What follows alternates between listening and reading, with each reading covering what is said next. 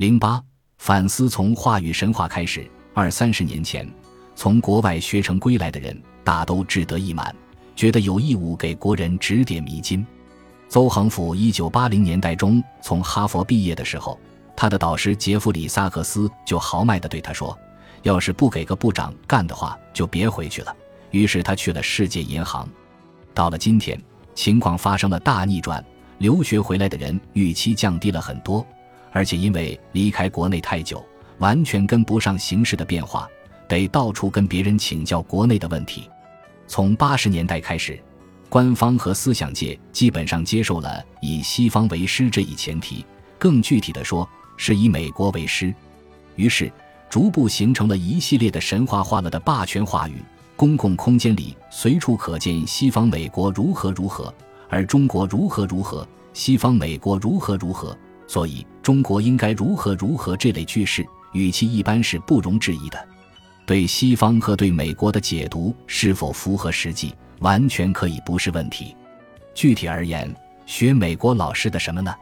学政治体制的话，无论实操还是论说都有困难，那就学经济体制吧，也就是学市场经济。逐渐的，市场不再是需要讨论的问题之一，而成了讨论问题的出发点。邓小平说：“计划和市场都是经济手段。”但这个论断被修改了，建立市场经济体制成了改革开放的目的。任何形式的政府干预都可能成为批评的对象。一个干预市场的罪名就是批评的充分理由。二零零八年以前，用不容置疑的口吻谈论市场经济，虽然是不严谨的，但还算说得过去。而金融危机之后还这么说，就值得怀疑了。阐释世界需要理论的指引。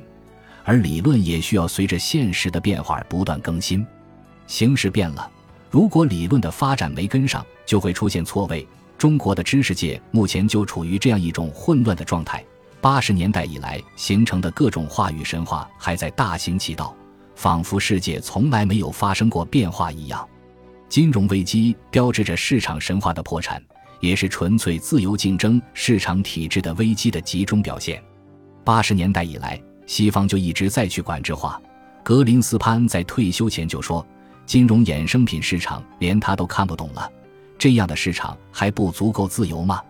纵观历史，经济危机从来都是在政府管制最放松的条件下出现的，而且挽救危机的一向是政府干预。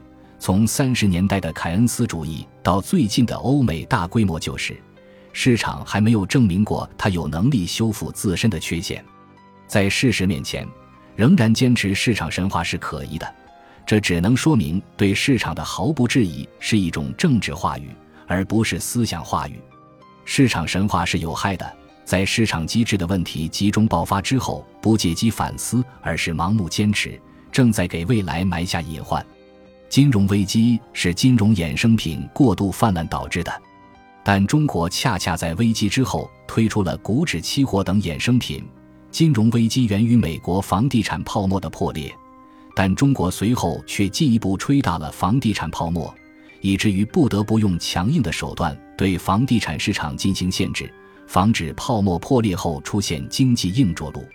这些问题都需要时间消化，需要付出很多的代价。我们需要坦诚地面对现实，更新我们的理论，反思话语神话，直面我们的未来。当市场告诉我们它会失灵的时候，不要再盲目的搞市场拜物教。当西方的民主体制呈现空洞化的危机，政府濒临破产的时候，不可以再把西方如何如何当做讨论的前提。市场经济本身自有其可取之处，但我们至少应该回到邓小平，发挥其作为资源配置手段的积极作用，对其可能导致的负面效果有足够的警惕。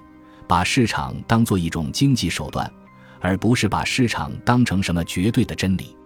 世界瞬息万变，我们没有理由不立足实际进行反思。二零一二年。